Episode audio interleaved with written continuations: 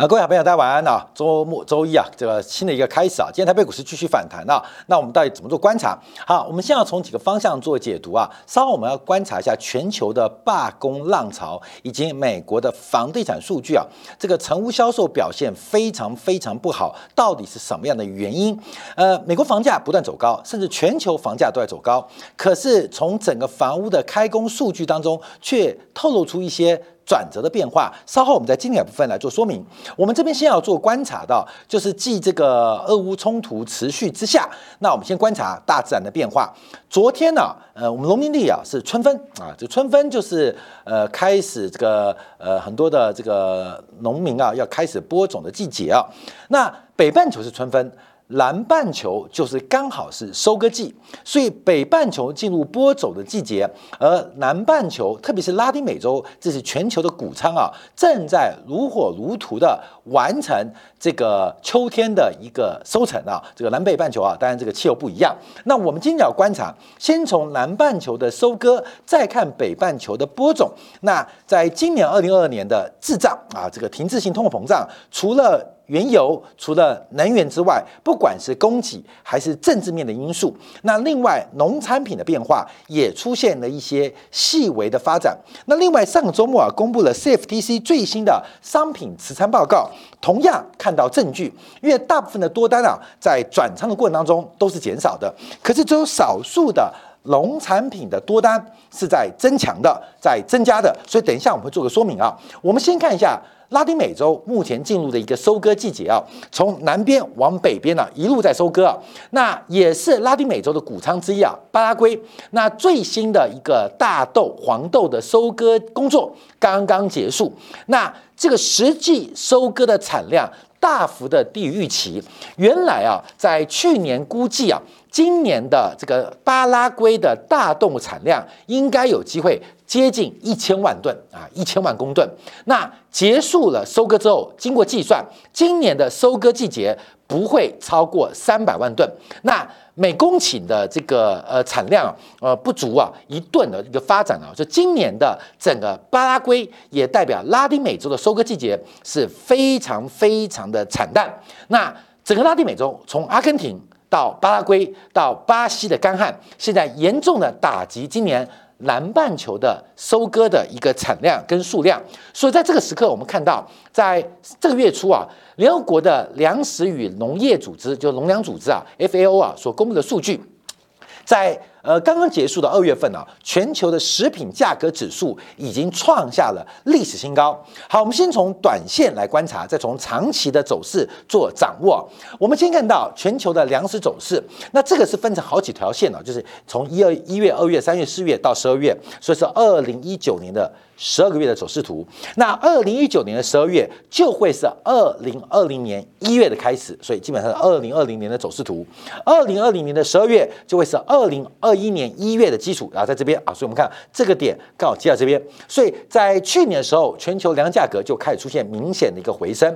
到了二零二一年的十二月，接的就是二零二二年的一月到二月，目前这个粮食指数啊，全球的。食品价格指数是创下了历史新高，那是谁带动呢？分为几大类啊，包括从肉类、从糖到谷味、谷物到乳制品到植物油。那目前带动这个全球食品价格大幅走高的，第一个就是植物油，植物油的全面喷出。那除了乌克兰的葵花油目前出口几乎是全数停摆之外，黄豆收割的。这个产量不佳，也使得这个豆油的产出也表现不好，所以各类的食物油的原料。都出现了，不管是天气因素还是地缘政治的冲击，导致了植物油价格全面狂飙。那连带的，包括谷物价格也创下近年来的新高。所以等一下我们分析一下啊，谷物的价格，因为从黄豆、小麦、玉米，它目前的价格离历史的高点大概都不会超过一成的水平。所以这一次啊，在整个三四五月份，也就是美国的播种季当中，这个投机的资金。会不会推动包括了黄豆、小麦、玉米，不管是做多甚至嘎空的行情，好，谷物跟植物油 staff 走高，好，另外乳制品啊，最近价格也是不断的刷新历史新高，不管是欧洲的还是纽西兰的谷物啊，这个呃乳制品的一个指数啊，都是不断的走高。那唯一能够缓和这个价格的。主要是肉类，那肉类的价格出现了过剩啊，所以最近我们看到，在前一阵子，像中国的猪肉，包括美国的猪肉，基本上价格都是做压回的。但我们等一下提到，因为禽流感爆发的问题相当的严重，透过替代效应的发展，从家禽出现禽流感到家畜的一个消费替代的变化。会不会成为二零二二年一个很重要食品价格推升的因子？所在提到，那目前涨的主要是谷物跟谷物的副产品。植物油啊，这相关的油脂类，另外包括乳制品啊，基本上也是走高的。那现在能够稍微拖住这个食品价格，呃，喷出的就是肉制品。那肉制品又碰到了禽流感啊，等一下做说明。所以我们要做观察，今年食品价格会不会继续走高？好，所以谷物价格第一个是跟去年同期相比是上涨了百分之十四，植物油的价格是创下历史新高，乳制品则是连续六个月价格走高，只有肉类制品持在去年的水平之上，并不算多。那食糖价格则是出现缓步的一个下降跟压回啊，所以我们要特别观察到，第一个从供给的问题，还有需求的刚性，都使得整个价格除了天灾之外，还有包括地缘政治的人祸。那现在兴起的是粮食保护主义，我们看到非常多的国家开始停止出口粮食，用以满足。内部需求，所以越来越多的国家开始停止出口，尤其在东欧国家。特别特别明显，开始限制，不管是大麦、小麦还是玉米的一个出口，来优先供给国内的消费。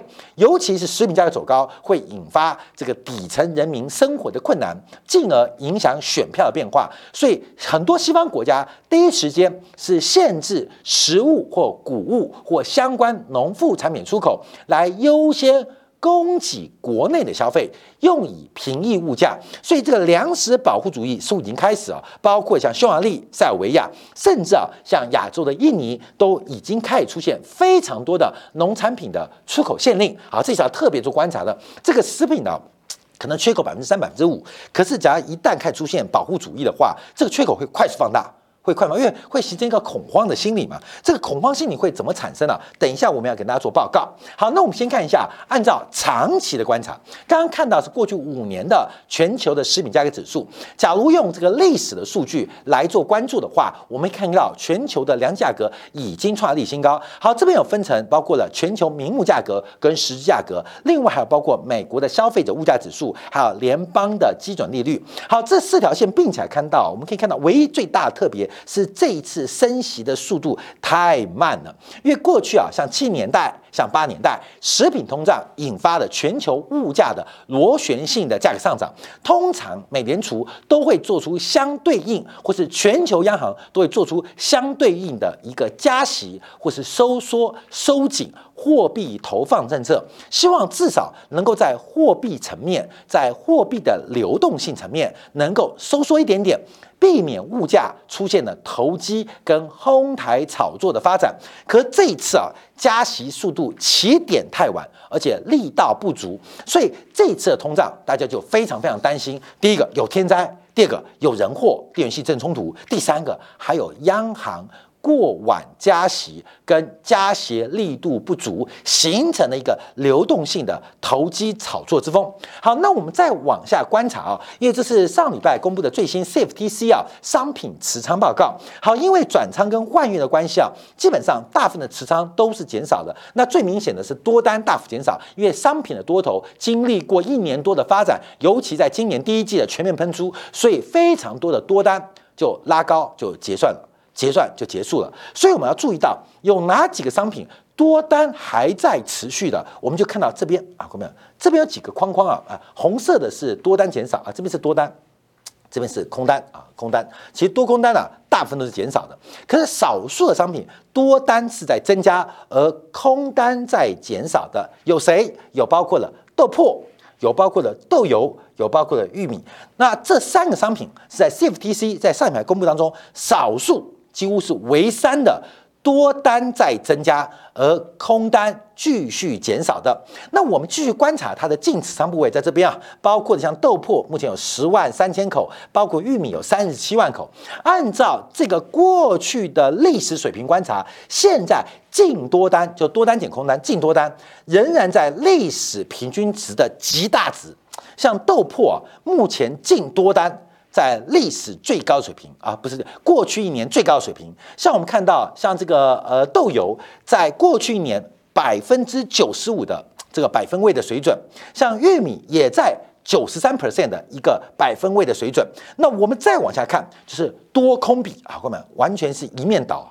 这个多空比基本上一面倒，平均一个空单要对应四十口到五十口的多单啊，就是多空比，就一口空单。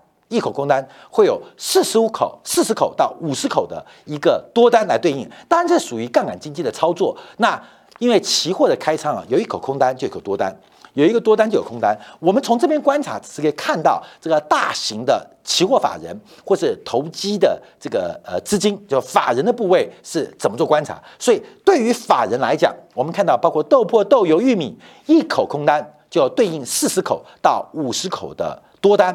那对于散户来讲，那就刚好相反了嘛，一口多单啊，可能对于你是四十口到五十口空单，所以散户积极的放空，而。机构人或者杠杆基金是积极的做多，那这这个散户啊，也不是完全的散户，就包括了很多的农户啊，很多的农户。像我们刚刚一开始提到的巴达巴拉圭为例啊，这个巴圭的农民啊，其实在期货的这个套期保值当中，在去年曾经抛售了不少期货的空单，就像那个嘎镍的一样嘛，青山矿业，因为它本身生产大量的镍，所以它会透过。期货市场或是场外市场进行价格的锁定，把利润给锁住，把预期利润给锁住。可是金属基本上它是投入资本、投入劳动力、投入设备就可以产出的，可是农作物的产出可能要靠天吃饭。所以这一次我们看到拉丁美洲，尤其南美洲很多大型的农场主或农户被惨遭嘎空。巴规就出现非常严重，农户资不抵债、倒闭的风潮啊！后面为什么？因为他本来放空嘛，锁定利润，结果没有想到今年干旱太严重，现货交不出来，这个问题现在整个市场不断的发发生了发酵。那这个发酵还不是金融市场的价格变化，而是产生了一个信贷的危机。所以拉丁美洲非常多的资本主啊、农场主或农户可能有流动性风险。啊，就是破产的风险。那这个问题现在正在不断的扩大。好，那我们看一下，我们先看黄豆的价格，因为黄豆、小麦、玉玉米价格差不多啊。我们从短观做观察啊，从上个礼拜这个农产品转向之后，出现了一个蛮重要的价格。我们以黄豆为例哦，其实玉米、小麦差不多形态差不多，因为呃黄豆跟玉米蛮像的啊。小麦价格拉回比较多一点点，这个价格观众可以做参考，就三月十六号的低点一千六百四十七。这个是一个短波段的重新转强点啊！这一旦做出突破，关没有？那我们就要看前高。可是短线上特别，不管你是在看还是在做，一六四七会成为一个很重要的风险控制跟停损的位置。我们做行情啊，跟大家建议啊，就是说你不要管赚多少钱，你要先看到你能够接受多少风险。关美，你懂意思了吗？我们不要想赚多少钱，赚这个钱呢啊，基本上就靠。这个行情呢，靠老天的啊，靠老天爷呢。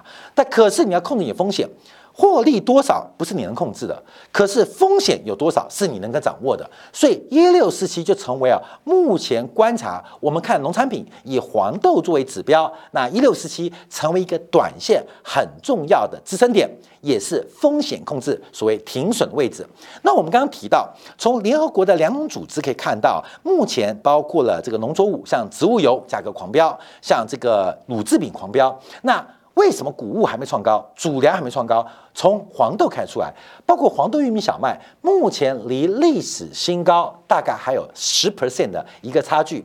这是周线，这底下是日线。那我们就要观察，因为这一次的供给啊，各位一个大坡加一个大坡啊，一个大坡加一个大坡。那另外我们看一下，那过去啊，不管是在零八年还是在一一年，其实都有两个大坡或三个大坡的一个发展。所以这次怎么发展还不确定。你把一六四七看好，可能是关面有一个很重要掌握的一个。方向啊，这目前呃农产品行情为什么？因为现三月份哦，三四月份是北美地区，包括了北半球要开始播种的时刻，所以这个地方就会出现非常多的一个预期跟发展，就跟我们在二零二零年三月十八、十九号当时提到的黄豆。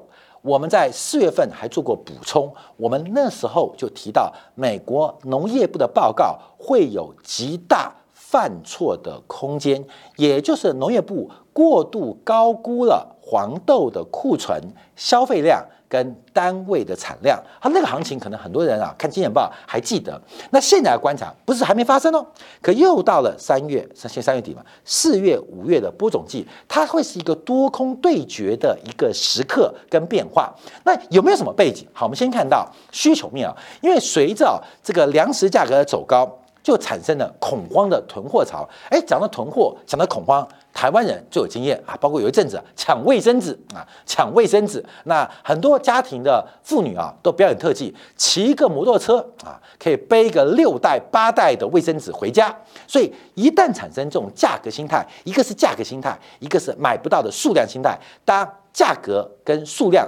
同时出现了一个恐怖运气，就会产生这种恐慌性的抢购潮。那现在在不断的扩散，因为不是只有食品，像意大利啊，现在这个两面条都被抢光啦，包括了西班牙，更建议大家重新开始种向日葵。为什么？因为向日葵的这个葵花籽是用来榨油的。甚至我们看到像德国啊，现在定量啊，限制每一个消费者能够买的数量。甚至挪威还出现抢碘片，为什么？怕。核子大战啊，所以我们看整个欧洲的恐慌消费正在发生啊，正在发生，而这种恐慌心理会让需求更意外的走高。那会发生什么事情啊？后面因为很多东西不能摆，很多东西不能摆，那它不像晶片啊，也不像呃电子零件，这个食品价格在你摆久了，它会变成一个无效的消费，什么烂掉啊、坏掉或发霉。这种消费最糟糕，因为它保值期不长。你现在过度的消费，你一个人没有关系，你一个城市没有关系，你那个国家也不打紧。假如大片的地缘区域、大片的世界都在抢购，就会产生一个无效的消费。而这种无效消费，并不会在未来几个季度形成一个库存的呃这个呃呃反弹或库存的回击，不会，因为摆了半年、一年之后。面粉就潮了，你摆了一年两年，食物就变质了，所以这个消费不能叫做无效消费，而这种消费叫扭曲消费，它会长期影响供需的缺口，这是我们特别跟大家分享的。好，现在在赌什么行情？为什么？黄豆、玉米现在多单，在面对第二季的播种季开始压住多单了，主要就是气候的变化。这个拉尼拉就叫反声音现象，在目前最新的观察非常非常的明显。那拉尼拉现在会怎样？主要就是一个沃克的这个叫做沃克气流啊，是大家可能知道，它是把风啊从西往东吹的啊，吹西风嘛，从西啊从从东往西吹的。吹东风啊，把这个海流啊，太平洋的东岸的水往西吹，往西吹。那当这个沃克环流太弱的时候，基本上是圣音现象。这一次是太强，太强就是反圣音，叫拉尼拉现象。那会发生什么事情？哎，这个风很强哦，就跟月亮一样，会使得西太平洋的西部海水平海平面升高。可能最少七八十公分，多的还会一两公尺啊！按照地球不是完全圆的，所以第二个，这个风太强，会把水往西太平洋吹；第二个，温度啊，水温表层温度比较高的表层水会往西边吹。那往西边吹干嘛？那底下的冷水就浮上来了，会形成东太平洋水温偏低、水位偏低，会使得西太平洋水温偏高。水位偏高，好，我们相信啊，观众要注意到，像最近啊，呃，这个冬天啊，台湾，台湾冬天是干季啊，台湾冬天是干季，大家都知道，尤其中南部的水库啊，冬天是没有下雨的。可今年的冬季，台湾的雨下不停，也下不完，所以今年第一季卖最好的就是烘干机。跟除湿机，这大家都知道。你去买家电，你知道除湿机、烘干机非常非常的缺货。为什么？雨下不完。那台湾为什么今年冬天下不完？在北纬啊，北纬啊，这个呃，这个呃，刚好这个二三点五度的地方啊，我们看到已经开始受到反圣音，就是拉尼娜现象影响。因为整个西太平洋水位比较高，水温也比较高。所以今年的这个现象就很明显。那对于粮仓，就是拉丁美洲，会什么影响？会什么影响？就会比较干，雨会比较少，因为水位水位低，水温低，那形成呃大气的这个几率就降低，会形成北美跟南美西部的干旱。所以这次要读什么啊？关没有？一个南半球先挂了。现在要读北半球的发展，那北半球当然就以全球的谷仓跟最大的粮食出口地方就是美国为例。那上礼拜啊，美国的国家海洋大气局发布了春季的气候展望，就是从春天到初夏，也就是现在啊，这个要播种春分呐，这个要播种的时刻，加州跟西岸地区的干旱。又更加的严重，而且美国百分之五十的领土目前的气温高于历史平均值，而下雨几率低于平均值，有百分之六十的土地正在经历不同程度的干旱，这是二零一三年以来最大的干旱覆盖率。好，所以我们看到这个拉尼拉现象，也就是所谓的反声音现象，现在不仅影响了西太平洋，对于东太平洋，从拉丁美洲。到北美洲，目前的影响跟冲击都在逐步的一个扩大跟变化，所以我们特别留意啊，讲这个东西啊，光美当然是价格你看好，风险你自己控制好，重要的是今年的物价上涨，除了供应链的问题，还有包括了能源问题、食品问题也会非常非常的严重哦。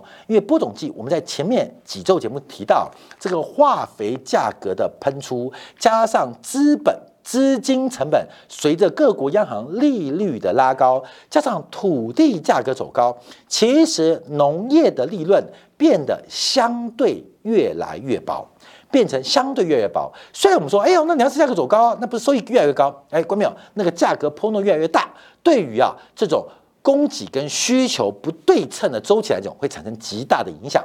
好，除了谷物之外，我们刚刚前面提到。现在观察肉类，因为啊，现在这个美国啊，最近最严重就是禽流感疫情开始爆发。那这个鸡蛋大涨啊，最近台湾鸡蛋也大涨啊。全球现在讲禽流感开始爆发，台湾禽流感问题好像似乎也不客气啊，不客气。包括现在呃，这个泰国也爆发了这些所谓的呃这个这养殖作物的流感问题。所以第一个反应是鸡蛋。那鸡蛋大涨，你觉得鸡还会便宜吗？问，鸡蛋大涨，鸡还会便宜吗？鸡蛋就贵嘛，啊，母以子贵嘛，啊，所以就走高。那鸡肉走高发发生的事情，对于消费者，关没有？其实经济学不难呐，就是大家解读，鸡肉贵了就吃猪肉嘛，猪肉贵了再吃鱼嘛，鱼贵了吃牛肉嘛，反正这个肉类当中有替代效应。所以我们常看到，在农产品当中会有很严重的替代消费的作用，在经济学上就是替代的价格效果，就跟。我们有时候我们看今年的这个水果，台湾一个小地方最明显啊。你像，假如今年有个西瓜大丰收，或荔枝大丰收，或芒果大丰收，或芭乐大丰收，很妙哦。只要当季有一个水果大丰收，会把其他所有水果全部拉下来啊？为什么？我们替代效应啊。替代效应，那同样涨的时候也会哦。假如它是一个民生蛋白质的必需品，有一个肉制品涨，它会把其他所有肉制品全部拉上去。那现在包括我们比较关心的，随着大陆的这个猪价长期的低迷，这个猪粮比严重的不敷成本。使得中国的养猪啊猪的供给意愿，在未来半年到一年可能会有相对大的风险。那除了中国之外，包括美国，目前在肉制品的产出当中也出现变化哦。今年还是一个滞胀一年啊，停滞性的通货膨胀，就是经济成长是下滑的，可是物价却是难以控制的。从美联储的多次讲话当中，今年将会牺牲经济成长，而会重点的防御。跟抵抗物价的失控跟膨胀，这已经带给我们一个非常重要的一个线索。为什么物价膨胀？关没有？股票是不是物价？房地产算不算物价？其实算哦，也就是你不要跟央行对坐，这是近四十年来四十年来首次见到央行要跟市场价格进行严格的控制跟打压。那这是四十年来首次哦，因为上次啊，一直到一九八零年代初期了，所以不要跟央行做对坐的发展跟变化。现在对于美联储来讲，过去叫做卖权保护，现在叫做买权保护。什么叫卖权保护？就是以前啊，我们做这个股票，美国常就是这个呃鲍威尔的 put 啊，或是叫做叶伦 put，就是股票跌不要怕，虽然我没有 put，因为跌 put 会赚钱，可是为什么叫做央行的卖权保护？因为一跌，央行会护盘，所以我们就一个无形的 put 持在手上。这 put 就一大跌，你不要担心，虽然你没有看空，你没有空单，可是央行会保护你，会保护你，会刺激你。现在反过来哦，现在是你做多嘛，做多没有 put 哦，现在是 call 的保护，就是央行先做买权保护，任何的反弹，物价包括自然价格走高，都会形成更剧烈的。打压行为分享给所有的观众朋友来进行一个思考。好，我们休息一下，回来看一下美国的成屋销售。另外，我们观察啊，全球现出现另外问题，就是罢工潮。这个罢工潮，大家要看到工会。我们看到，其实以全球发源最早的，不管是法国、英国还是美国工会，在过去五十年，随着社会的秩序跟政治发展，工会逐步式微。可是过去这两年，过去这五年。工会似乎有死而复燃的可能。那今年的大罢工潮，从昨天最新的加州最大的雪佛龙炼油厂宣布罢工，一个新的供给链的矛盾即将被凸显，又对物价什么影响？我们休息片刻，马上再回来。